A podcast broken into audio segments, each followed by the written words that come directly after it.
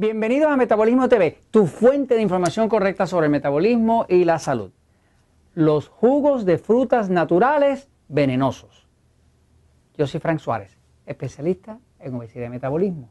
Quiero compartir con ustedes eh, información que ya había expresado en el libro Diabetes sin Problemas y es eh, un aspecto que cuento así algo como abusivo, injurioso, que tiene que ver con el tema de lo que venden como jugos de frutas naturales en los supermercados del país y en otros países. Y lo que más me afecta es que esto se lo están eh, promoviendo los niños. ¿no? Hay muchos niños que los padres, pues por ignorancia, están comprando estos jugos de frutas naturales eh, y los que vienen en bolsitas y se los echan en la loncherita al niño y en verdad están causando eh, un verdadero daño porque estos jugos de frutas naturales pues es verdad que tienen una fuente natural pero déjeme decirle que todo lo que sea natural no necesariamente es bueno, porque la marihuana y la cocaína son naturales, pero no necesariamente lo vamos a hacer aquí ahora, ¿no? Este, así que el tema es que uno tiene que poder conocer qué cosa es lo que uno está llevando a su casa, qué le está dando a sus seres queridos, a sus hijos, a sus nietos, a sus abuelos, eh, a las personas mayores que están usando juguitos de esto, porque tiene usted que poder evitar una catástrofe de obesidad o de diabetes, ¿no? Fíjense, por aquí hay uno de ellos que es muy conocido este, acá en el mercado, pero en todos los mercados los hay, que son unos jugos de fruta eh, que dicen de fuente natural y vienen en bolsitas.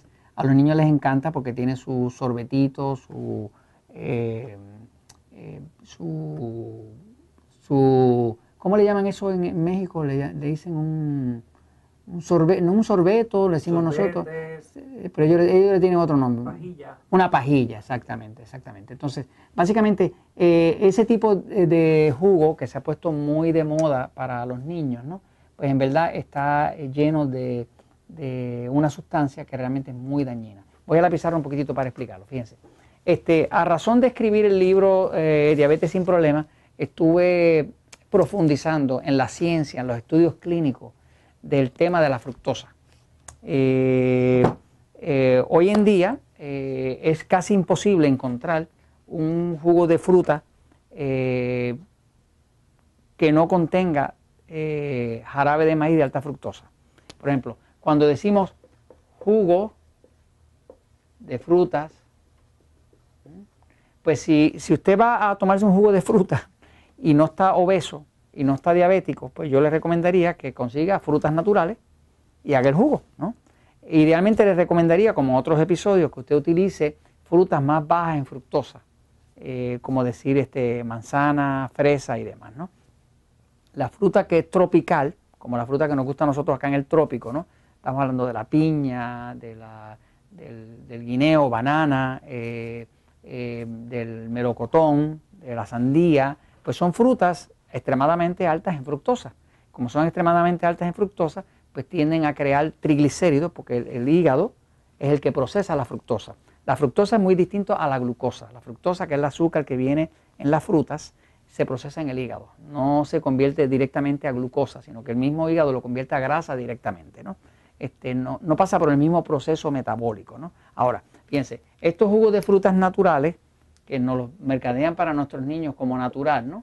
O ponen de fuente natural, ¿no? Pues en verdad cuando usted mira la etiqueta, ¿verdad? Si usted mira la etiqueta, donde dice los datos nutricionales, ¿verdad?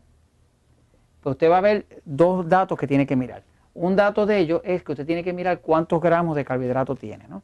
Eh, por ejemplo, un jugo que tiene, yo he visto jugos naturales en bolsitas de esos para niños, que tiene 48 eh, gramos. Imagínense, eh, una Coca-Cola eh, de 12 onzas tiene 40. Y ese juguito tiene 48. Eh, así que básicamente cuando usted le mete tantos gramos de carbohidratos, de fructosa, eh, porque es fructosa, al cuerpo, eso automáticamente se va a convertir en grasa. Y va a empezar a, crear un niño obeso o un niño con problemas de alta presión o inclusive un niño diabético. Este, lo que está pasando precisamente con los jugos de frutas naturales es que le están echando mucho jarabe de maíz de alta fructosa. E, esta sustancia, en inglés le llaman high fructose corn syrup. Esta sustancia, el jarabe de maíz de alta fructosa, eh, está tan y tan prevaleciente que hoy en día casi toda el azúcar que se consume en el planeta se consume en esta forma. ¿no? Lo que pasa es que el jarabe de maíz de alta fructosa es aproximadamente 40% más económico que el azúcar. Como es más económico, porque se saca del maíz, eh, es más económico que la caña o que el azúcar que se produce a partir de la remolacha o de lo que llaman betabel en México, pues eh, el jarabe de maíz alta fructosa es la sustancia preferida para endulzar. Se está usando para endulzar el pan, para endulzar, se le está echando los hot dogs, se le está echando al yogur. donde quiera que usted mire, si usted busca la etiqueta, va a ver que en algún sitio, muchos de los alimentos de hoy en día, una gran cantidad de ellos, 60, 70%, contienen jarabe de maíz de alta fructosa. La razón por la cual las fábricas de alimentación eh, usan tanto el jarabe de maíz de alta fructosa es que, por ejemplo, si usted está comprando frutas para echar dentro de un yogur, eh, para fabricar el yogur, ¿no? Con fruta, pues eh, hay un problema que si usted compra la fruta muy madura, pues se pudre antes de usted usarla. Por lo tanto, la tiene que comprar media verde. Como la compra media verdosa, pues no está dulce. Si no está dulce, no va a gustar. Por lo tanto, el fabricante lo que hace es que usa una fruta más verdosa, la pone en el yogur para poderle decir que tiene eh, yogur con fruta. pero entonces, como no está dulce, no se vendería bien, pues entonces hay que echarle jarabe de de alta fructosa y lo va a ver usted en la etiqueta. Si usted aprende a leer, por ejemplo, especialmente en este libro, en el de Diabetes sin Problema, hay un capítulo que se llama Etiqueta sin engaño, que es un capítulo que lo lleva a usted a través de usted entender realmente cómo se lee una etiqueta. Si usted no sabe leer una etiqueta, pues usted está siendo cómplice de llevar el veneno a su casa. Lo recoge en el supermercado y lo lleva a su casa, ¿no? Este, el jarabe de maíz de alta fructosa está metido en casi todos los jugos de frutas naturales ahora, ¿no? Ya, pues obviamente van a reclamar que es natural, pero van a reclamar que es natural porque lo sacaron del maíz, que es natural, ¿no? Lo que pasa es que desgraciadamente el maíz que estamos usando en todo el planeta ya es maíz transgénico. Ya Monsanto llegó a ese maíz y ya lo cambió. O sea que el maíz que se consigue en prácticamente todo el planeta, más del 70%, ya es transgénico. Tiene que ser así porque lo que pasa es que, por ejemplo, un maíz que antes rindía 20 eh, toneladas por hectárea, pues ahora rinde 40. Eh, al, agricultor, que también es un comerciante, no le conviene sembrar maíz que no sea transgénico, porque ese es el que produce mucho. Este, y entonces pues Monsanto ha ganado la pelea y ahora todo el maíz y todos los, complementos de maíz, todos los subproductos del maíz que usamos, todo es transgénico. ¿no? Ahora, el que más me preocupa en cuanto a los jugos de fruta, ¿verdad? Es el tema del jarabe de maíz de alta fructosa. Tengo que compartirle, y eso es algo que se comparte aquí en el libro de Diabetes sin Problemas, este, que, eh, fíjense, yo descubrí una cosa, eh, nada, nada causa diabetes más que el jarabe de maíz de alta fructosa. Eh, ¿Por qué lo sé? Bueno, porque me puse a investigar cómo es que en los laboratorios, cuando hacen un estudio clínico, muchos de los estudios clínicos los hacen con ratas, o sea, con ratoncitos, ¿no? ¿Cómo logran tener 50 ratas diabéticas?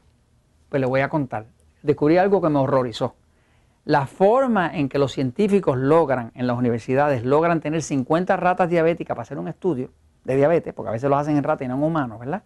Este, pues es que cogen la rata recién nacida y la alimentan por tres semanas con una sola cosa, jarabe de maíz de alta fructosa. Y a las tres semanas tienen una rata diabética.